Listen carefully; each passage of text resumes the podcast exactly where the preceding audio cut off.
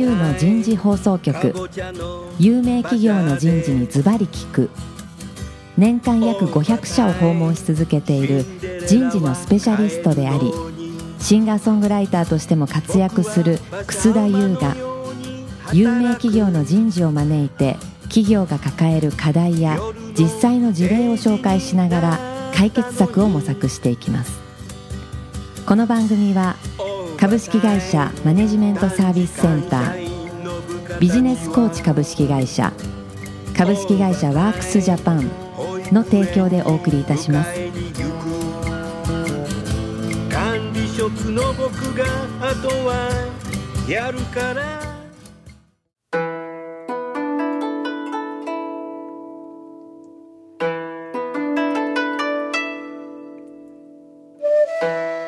リスナーの皆様明けましておめでとうございます、えー本年最初の番組をただいまよりお送りいたします。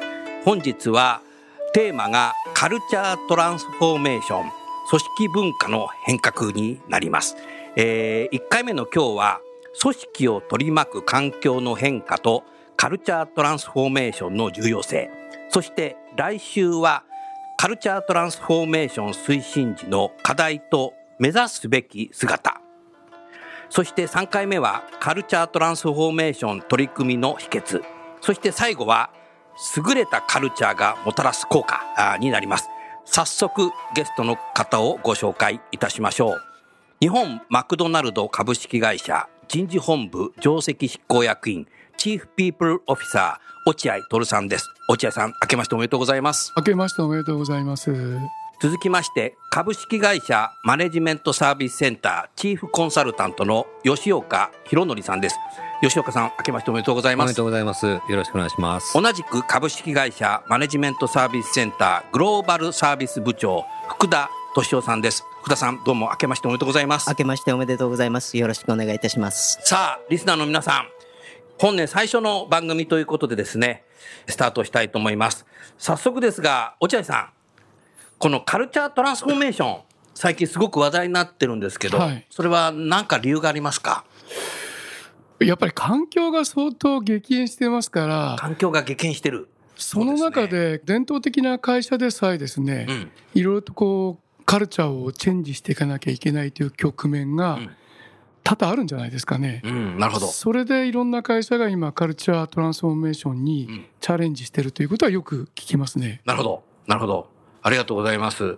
吉岡さんいかがですか？そうですね。あのー企業のこう戦略そのものうん。が環境の変化とともにですね、うん。随分こう変わってきてまして、はい、それをこうキャッチアップするためうに、ん。まずはこう土壌であるカルチャーを、うん風土をこう変えないといけないっていう会社は結構多いですね。多いですか、はいうん、ありがとうございます福田さんいかがですか？そうですね。昨今ではグローバル化っていうのが、うんあの進んでいると思うんですね。そうですねでそこでやはり今までのカルチャーがいい悪いではなくて、うんグローバル化の戦略が実行できやすいかどうかうんということで企業のカルチャーっていうのは見直している企業が多いと思います。うん、なるほどね。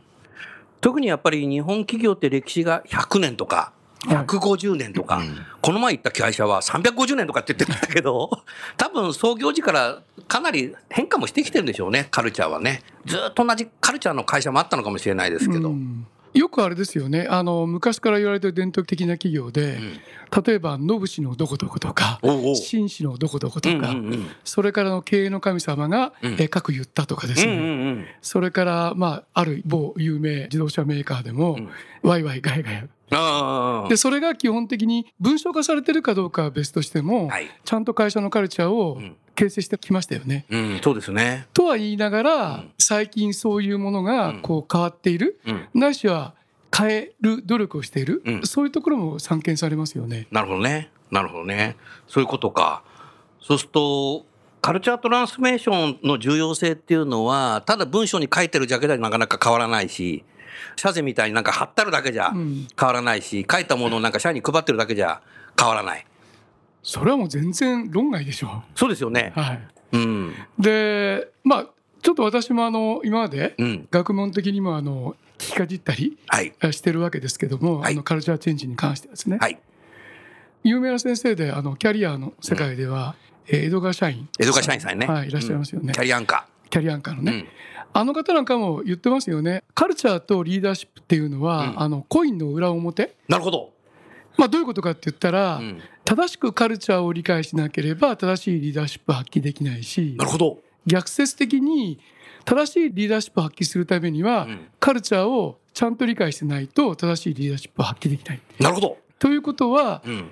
やっぱりカルチャーっていうのはうん会社のうんビジネスをドライブする上でのうんもう必須事項だと。なるほど。でまあこれはあの学問的にはそういうふうに言われてますよねいや、。落合さん今ね、この番組はね、スマホで聞いてる方が多いんだけど、はいスマホはね、聞きながらね、メモが取れるんですけど、相当たくさんのリスナーがね今メモ書いたね、ここね。それはどうだかわかりませんけ試験ど。しないのに。なるほど。それ重要ですよね。とても重要だと思いますうね。ん、なるほどな。どうですか、吉川さん、今の話聞いてて？うん、そうですね。人がこう流動化あんまりしてなかったっていう時代は良かったと思うんですけども、はい先ほどこうグローバルの波っていうのもありますし、はいどんどんこう人がこう変わっていく中で、うん確かにそのカルチャーをうまくこう理解をしていないと、いくらこうスキルとか能力が高くてもですね、良質なこうリーダーシップを発揮できないっていう状況っていうのは結構いろんな人事の方と話をしますと、うん結構明らかになってますので。そういう面ではこうカルチャーを正しくこう理解するうん。ということはまずファーストステップとしてはうんあの重要かもしれませんですね。ね。そうすると今の吉岡さんの話を聞いて、その、落合さん、キャリアでね、採用するときに、カルチャーフィットするか重要だと思ったんだけど、その辺いかがですか？お全くその通りです、全くその通り。ですからあの、まあ、例えばあの会社が、うんあまあ、我々の場合会社の場合その外資系なんですけども、はい。まあ、通常リクルーティングする時って、はい。ジョブディスクリプションがあっうて、ん。でそれにのっとってインタビュうん。ーをするわけですよね。はい。まあ、もちろんそのケーパビリティとか、はいコンピテンシーとかそういうところももちろん見ますけどね。うん。で最終的に特にあの上位等級者って言いますか、うんエグゼクティブクラスのジャッジメントに一番かかってくるのが、うんカルチャーフィットですよおね。そうなんだ。はい、なるほど。私もあの外資系企業を複数経験してますけどもそうでしたね。まあ、最終的に本当にそのエグゼクティブクラスの方をリクルーティングするときには、うん。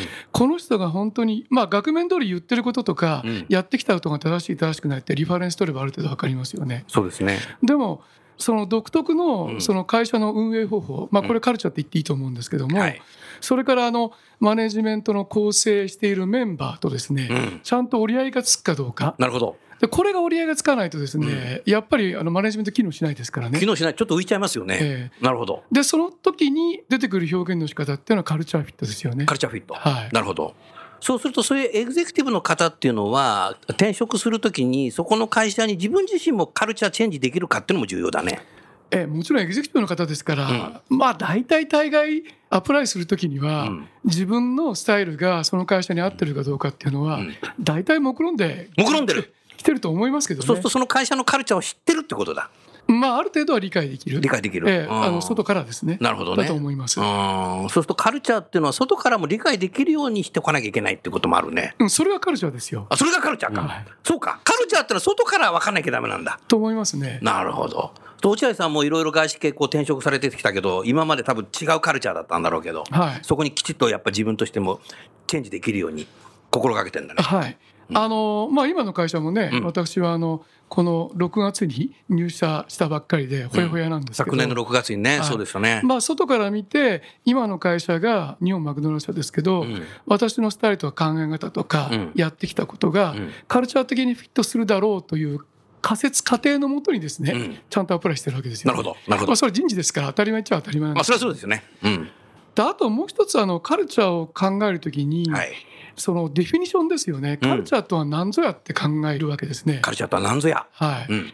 でこれもあの学問的にも何かいろんな本にこう書いたりも書いてあったりもするんですけども、はい私も経験的に思うのうが、んやっぱりその伝統ある会社、うんままあ、特に伝統ある会社ですね、はい。その創業者がどういう志とか考えを持ってなるほど。その企業を、うん。まあ、立ち上げたのか、うん。運営してたのか、っうん。ていうこととですね、うんそれから長い歴史のある会社の場合には中古の層みたいな方が大体いらっしゃるじゃないですいか。ますね。でそういう方たちがどういう思いでビジネスをドライブしてきてリードしてきたのか、うん。まあ、すなわちいわゆる偉大なるリーダーのですね、はい。言葉とか、うん。それから行動パターンですねうん。それが基本的に言語化されたり、はい。それから、まあ、あの人のスタイルってこうだったねなんて振り返ったりしてですね。なるほど。それでみんながその感じたことをですね、うん。表現して、うん。それが行動パターンに移されると。なるほど。基本的にこれがカルチャーじゃないかなと、まあ、コーポレートカルチャーですよね。ああ、なるほどね。国のカルチャーとはまた全くそう別すると創だと思います。業者の言葉とかっていうのは残ってないとダメだね、これ。うん、そうですね。ね残ってるといいね。はい。あー。今の聞いてて福田さんいかがですか？そうですね。カルチャーのそのフィットネスというところなんですが、うん。あのその方が持っている自分の文化がその企業と合ってるかどうかっていうのはすごく重要だと思うんですね。なるほど。で私たち MSCDDI では、うん。あの4つの項目に分けてうん。人を採用するときに見てます。あ見てるんだ。はい、うん。一つはあのその方の経験ですね。経験ね。経験、うん。で2つ目が知識です。どんな知識を持ってるかってすごく重要です、うん。で3つ目これがですねえコンピテンシーと言われているものです、うんうん。で4つ目がその方の個人特性。個人特性。ではい。なるほど。特に4つ目の個人特性というのは、その企業のカルチャーに合ってるかどうかっていうのを見る上では非常に重要です。福田さん、はい。僕の個人特性何？フィードバックして。えー、なんでしょうね とにかく。あの明るい。明るい あの、もう明るい会社だったらもう合う。合う、あそういうこと。ああなるほどね。で、うん。その個人特性お茶さん笑ってる。笑いますよね。笑うね。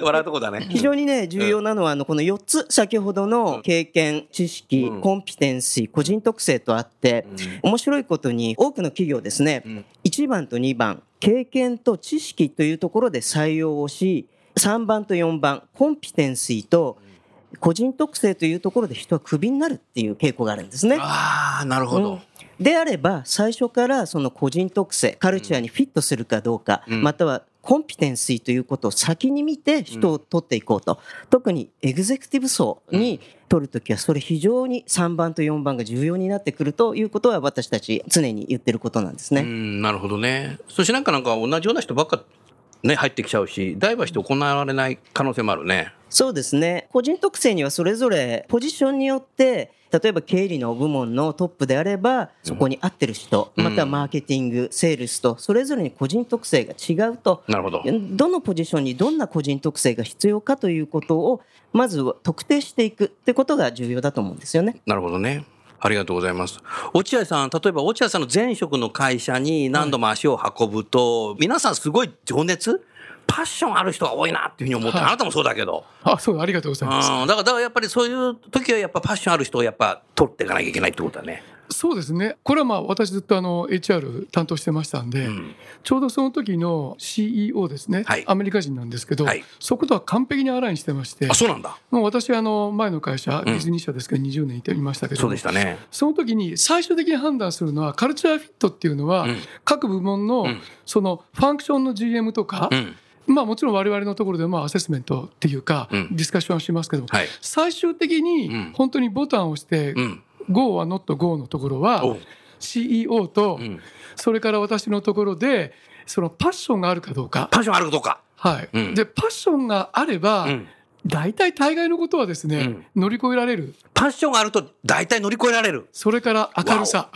わ、俺乗り越えられそうだな。その通り。そうですねパッションと明るさ。最終的には2人の中での共通言語としてん。採用の基準バーとしてはそこのところとっても重要視してましたねなるほどね。少し聞きたいのが、パッションっていうのは生まれ持った資質なのか、それともなんか若年層の時の小さい時のね、育ちなのか、はい単なるスキル能力なのか、はいパッションのない人はパッション、情熱っていうのはできるものなのか、どうなんだろあー難しい質問ですねう。難しい。で自分としてはん多分これ先天的なものじゃないかなっていう気先天的なんだがしますけどねお母さんありがとう。はいなるほど。はいうん。なるほどな。吉川さんいかがですか？今の議論。はちょっとね、ずれるかもしれませんけど、さっきそのパッションだっていうのは、そのうちの企業らしさみたいなはい。ことだというふうに認識をしてるんですね。なるほど。ですから CEO がそのパッションがあるねとかね、うんいうことはやっぱりうちの企業としてこれは前向きにできるよねみたいなそういうこうなんていうか判断軸の一つとしてなるほど。えーそういうバリューみたいな、うん。はいバリューに照らしてこう言ってらっしゃるようなそんな感じはしましたなるほどね。ええなるほどね。あのパッションっていうのは、うんやっぱり外見だけの,、うんその例えばあの非常になんかたくさん喋ったりうん。もう身振り手振りも派手にやったりとかですね、うん。まあ一見外から見てパッションありそうなうん。見たくれっていうのももちろんあるんでしょうけどなるほど。でも大体その我々うんがそのインタビュープロセスの中で、うんあとはまあ会話しながらですね、はい。アセスメントをするときには、うんやっぱりこう内側から出てくるもの、うん。そういうエネルギーレベルを称して大体パッションって言ってます、ああ、なるほど。なるほどね。なるほどね。うん。エネルギーか。なるほど。ありがとうございます。持ってるぞっていうことですねうですあそういうことですよね。あの非常に興味深い調査がありまして、うん私どものグローバルリーダーシップフォーキャストというおおやってますよねえ。大きな調査があったんですね。はいその中でリーダーとしてパッションを持ってる人間を調査していったときに、おその方の育ち、おこれが非常に影響されてるということが分かりました。育ちなんだ。はい、例えばそのお父さんかお母さんどちらかの方がうんリーダー的な役割を持ってたりとかその育ちにある人間の方がうんリーダーとしてのパッションを持ちやすいということが去年の調査で分かっています。でもなんかそうやって聞くと納得しちゃうのそれ。なるほどね。ありがとうございます。吉岡さん、福田さん、何か落合さんにご質問ございますか？そうですね。その、まあ、前職でも構わないんですけども、バリューとか風土をこう浸透させるために、何かこう苦労されたようなことってありますでしょうか？はいよくそういう質問を受けました前職はあのウォルト・ディズニー・ジャパンですはい。ディズニーというと、うん何か皆さん頭の中で、うんこういう会社だろうってイメージ持たれるじゃないですか。ハッピーエンドって感じ。まあ、そうですね。あの 会社のその DNA にはそのハッピーエンドってのはあるんですああるんだやっぱり。はい、あの必ず話飛んじゃいますけど、うんあのウォルト・ディズニー、はい創業者はウォルト・ディズニーですからねウォルト・ディズニーが生前うん。このビジネスをやるのにはい大切にしたものを、うんディズニー社ではウォルトの DNA って表現してるんですね。7なるほど。つあるんですけど、うん。7つの DNA まあこれ別にあのビジョンとか、うん。それから会社のバリューとか、ん。そういう表現はしてないんですけども、はい。DNA って表現してます、うん。その中にストーリーテリングっていうのがありまして、ああ、ディズニーだね。ストーリーテリングって言うんだよね。物語性なんですね。プレゼンテーションって言わないもんね。ディズそうですニー社って。ね。はい、プレゼンテーションって言わないです、ね。言わないですよねまあそれも特徴的なんですけども、うんその物語性を語るいろんなエピソードってあるんですけども、はい。一つは先ほどの話、うん必ずディズニーのブランドのついたうんコンテンツはですね、ハッピーエンドなんですね。そうですよね。確かに。えーでこれは人から聞かれてだから予定調和で面白くないっていう方もいらっしゃいますよもちろん、うんうん大体最後は分かっちゃうから、うんうんでもこれはディズニー社に言わせると、うんまあ私もあの研修でよく使ってましたけど、はい。人類普遍のうん。価値観というふうにお言ってましたお。人はな大きいな。はい、人はみんなハッるピーになりたいから。でそこに共感していただけるその多くのディズニーファンの方たちが、ディズニーのうんやっぱ作品を愛して、なるほど。はい、それでこれがビジネスにつながってると、うんえーいうことだと思いますけどね。なるほどな。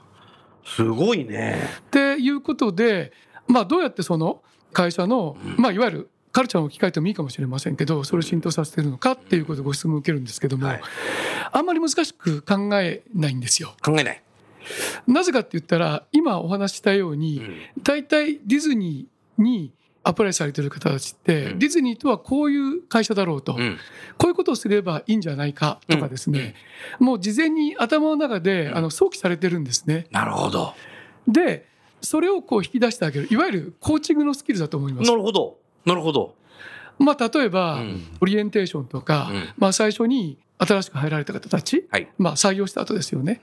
まあ、トレーニングとオリエンテーションで話す言葉っていうのは、はい。The What is Disney ですよね。うん。Your First Disney とか、うんまあ、こういうこと聞いていくわけですね。うん。とディズニーの最初の体験ってどこでどういうことだった？うん。でそれっていい思い出、うんないしは悲しい思い出楽しい思い出ってこう聞いていくわけですよね。なるほど。でそうすると大体ご想像の通り、うんいろんなこう感情がこもるコメントが出てくるじゃないですか。あそれとかあとグローバルに対応するときにはーうん対象の社員に対して、グローバルカンパニーってたくさんあるけどあなたが考えるグローバルカンパニーの名前を挙げてっていうふうに聞くんですね。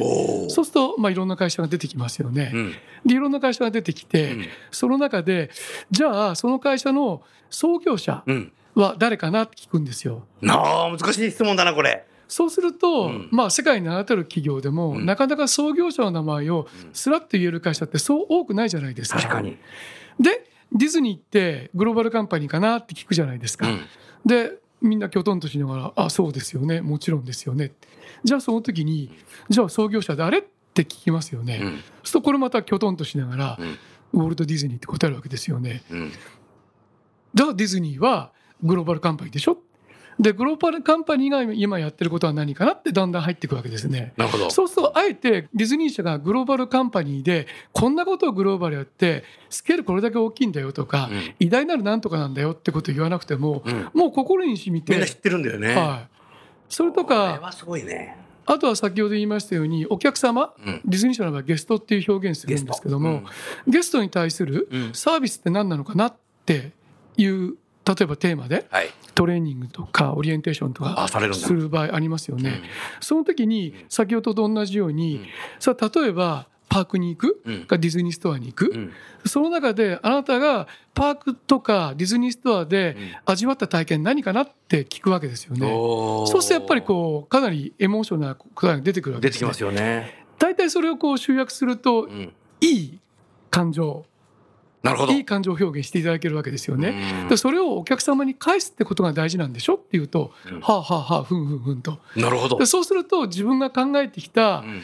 ことと会社から今教わってることが完全にあらにするんですねハードで。一致するね。はい、い。ですから基本的にあれやりなさいこれやりなさいっていうマニュアルでうん。人を縛るんではなくて心に訴えていけばうん。自然にそれが演現地されて出てくるなるほど。マニュアルじゃなくて内発的になるわけだ。そうですね。ああ、それはすごいね。でここまでいくとですねうん。もうやっぱりオペレーション的には、あの外から見て、うんいやすごいあのエクセレントにいろんなことをやられてんじゃないですかなんてことをいただくんですけど、うんもちろんそれは企業努力はちゃんとしてますけど、はい。まあ、きっかけそのものっていうのは今お話したように、うん心に訴えかけていくわけなんでなるほど。そんなにこうなんて言いますかねあれやれこれやれって細かくうん。指示指導しなくてもですね、うん済むというのがまあカンパニーのカルチャーとつながる、うん我々の今度プラクティクスのまあ素晴らしさだったのかなというふうに思いますね。なるほどな。うんディズニーのコンテンツ知らない国民はいないもんね。考えたらね。それはでも強いね。うんそうですね。うん本当に、まあ、あとは今お話をね、お伺いしてて、カルチャーっていうのは、こう、苦痛で何かそこにフィットをしなければいけないというものよりも、うん感情でね、ワクワク感でうん人間は持ってれば、うん自然とそこにフィットをしていくのかなと。なるほど。うん感情というのが一つ今聞いた中でキーワードなのかなっていうふうにお聞きして思いました。なるほどね。それは大きいね。仕事してる時だけなんかそういう感情にコントロールされるって、ね家帰っちゃうと全く知らないじゃなくて、ねえ、そこ重要だね。感情っていうことね。吉川さんどうですか、そうですね。あの、私は、あの、基本的には日本のメーカーさんがはい。クライアントなんですけどもなるほど。メーカーさんってね、コンシューマーやってるとこはいいんですが、B2C なりね。B2B2C なり。B2B とかですね、B2B。結構難しいところはあるんですよね。あるな。あの社税ですとか、うん。まあ、理念とか、うん。ちょっと昔前まではその社税をね昭和したりとか。昭和する会社は今でもありますよ。ありますよね。ありますよ。ありますうん。それぐらいでじゃあそこから先のこうカルチャーってなんだろうみたいなところまで全然行ってないので、うん。そういう面では今若い世代とまあ我々のようなですね50代の世代とみたいな結構ギャップがうん結構あるなと、なるほどそんなふうな感じはすごく受けますね。なるほどね。え意外とあの、社税暗記してる人いますけど、その通り行動してない。えねえそうですそうです。暗記はしてるけど行動してないみたいな。お寺のお坊さんと一緒ですよね。そうそう面白いそれ。なるほど。まあ、あとは論語読みの論語してるやつ、ね なるほど。で生倉坊主えー、生倉坊主って結構いらっしゃいますよね。多分。多分ね。多分多分、多分。ええ京都に行ったらいっぱいいますよ。なるほど。面白いね。面白いね。それじゃダメだね。うん、なるほどな。じゃあ、福田さん、あと他に何か質問があれば。そうですね。カルチャーのこの今回のテーマは重要性ということなんですけども、はい。なんでカルチャーをフィットして皆さん同じカルチャーにその会社のカルチャーに合わせなきゃいけないんだろうかということがうん。なぜなのかっていうことを問われた時に落合さんだったらどういうふうにお答えできますかね？はい。えーなかなか答えに難しい質問ですけども、うんまあ、先ほどあの私冒頭に日本の企業の、まあ、いくつかの聞きかじったそのワイワイガヤガヤだとか経営の神様ですとかどこどこの紳士とかノブシとかって話しましたけど、まあ、そこの会社によると自然とうん。社風ですよね。うん。社風はもうこれ多分社風って辞書を引くとん。コーポレートカルチャー出てくるんじゃないですかね。なるほど。なるまあ、ほど、会社を形作るカルチャーだと思うんですよね。で自然とその先ほど言いました紳士とかノブシとか、うんなんとかの神様の考えを踏襲しながら行動している社員のいらっしゃる方っていうのは大体その経営のトップ層マネジメントの発する言葉と実際の行動がですねアライメントって言いますか一致してるというふうに思いますよね。うん。で私もあの最初に入社したのが日本の伝統的な食品会社ではい。それであの新橋界隈で若い頃よく飲み歩いてましたけど、はい。なんかそこにいる属性、うん。あどこどこの社員だみたいなことなんとなくわかるじゃないですか。わかるわかるわかる。わかるわかるわかるわかる。あの放送関係の方とか、うんうん。広告代理店の方とか、うんうんうん。なんとなくちょっとあの聞きかじった言葉の端々にああれはどこどこの会社だなとか、わかりますよね。はい、うん。ででもそれがいい悪いは別としても、それがやっぱり会社のうん。やっぱり行動指針にうん。明文化されてないかもしれないですけど、うん。形作ってんじゃないかなと思うんですよね。なるほど。でそれが正しい方向に先ほどリーダーシップの話しましたけど向かっているんだったらば、その社風っていうのはやっぱりその尊うべきでしょうしなるほど。絶対是としてですね推進していく方がいいと思いますね。な。るほど。でただ今問題なのが、うん。その環境とか時代とかテクノロジーによって、うん。まあ、グローバル企業であっても、うん。会社そのもののトランスフォーメーションに差し掛かっている局面っていうのはたくさんあるわけですよね。そうですね。そうすると、うん。過去の伝統的なそういう社風とか、うん。まあ、バリューとか、うん。そういうものにすがっていては逆に時代遅れになっちゃったりとかなるほどそれからテクノロジーにこう遅れを取ったりキャッチアップできない状況になってくるっていうこういう状況も出てくると思うんですよねおっ。しゃる通りだねしたがって今あのカルチャーのトランスフォーメーションにがぜん目が向いてるんじゃないかなって気がするんですようね。んなるほどねカルチャーを変えるっていうのはこれは相当ハードル高い至難の技だと思います。うん、なるほどね。カルチャーを変えるということでは、また来週、再来週ね、少し詳しく聞きたいなっていう、そんなふうに思いますね。そうすると、カルチャーってどうやって作っていくんですか？これも先ほど最初の段階でお話ししましたように、はい。創業者ないしはその中古の祖みたいなうん。偉大なるうん。経営者の言葉だったり行動パターン、うん。これを形式化したり文章化したり、うん。でそれが今の時代に合うかどうか。そうですっていうのもね重要だね。ですから長年の伝統ある企業で、うん。またそこに偉大なる経営者が出てきた時には、うん。自らそのカルチャーエボリューション、エボリューション。はいなるほど。イボルビング推進するってそういう意味ですね、うんうんがカルチャーチェンジとかチェンジね。まあ、こういった言葉で、うんあえてそのダイナミックにですね、うんそこにチャレンジする、うんそういう企業もたくさん出てきてると思います。なるほど。なるほど。そうすると、働いてる、雇用されてる人たちは、カルチャーチェンジあった時に、それに自分自身もチェンジできるようにしとかないと、変化適応していかないといけないね。その通りですだと思いますね。ねうん。えー、とではこれをギアチェンジですよね。あ、それギアチェンジって言うんだね。ハートの心のギアチェンジをおおいい言葉だね、それ。今も相当リスナーメモ書いたな。はい、ありがとうございました。それではちょうど時間になりましたので、次回は、カルチャートランスフォーメーション推進時の課題と目指すべき姿についてですね、お話をあお受けしたいなと、そんなふうに思います。それじゃあ最後ゲストの方をご紹介して番組を終わりましょう。えー日本マクドナルドの落合さん、マネジメントサービスセンターの吉岡さん、福田さん、どうもありがとうございました。ありがとうございました。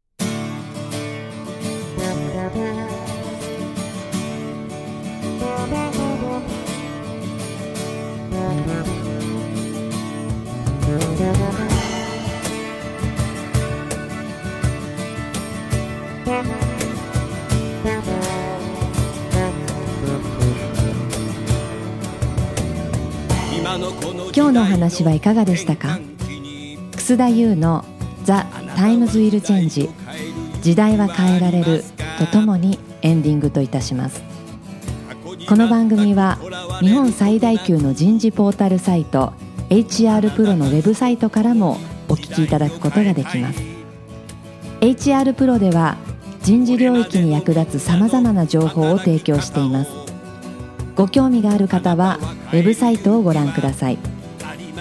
この番組は企業の人材戦略人材育成のプロフェッショナルカンパニー株式会社マネジメントサービスセンター人と組織の生産性を高めるビジネスコーチ株式会社企業の人材採用支援キャリア支援を通じて人と企業の持続的な成長と価値創造に貢献する株式会社ワークスジャパン。の提供でお送りいたしました。それでは来週もお楽しみに。みんなで変えよう。できない理由を述べている場合ではない。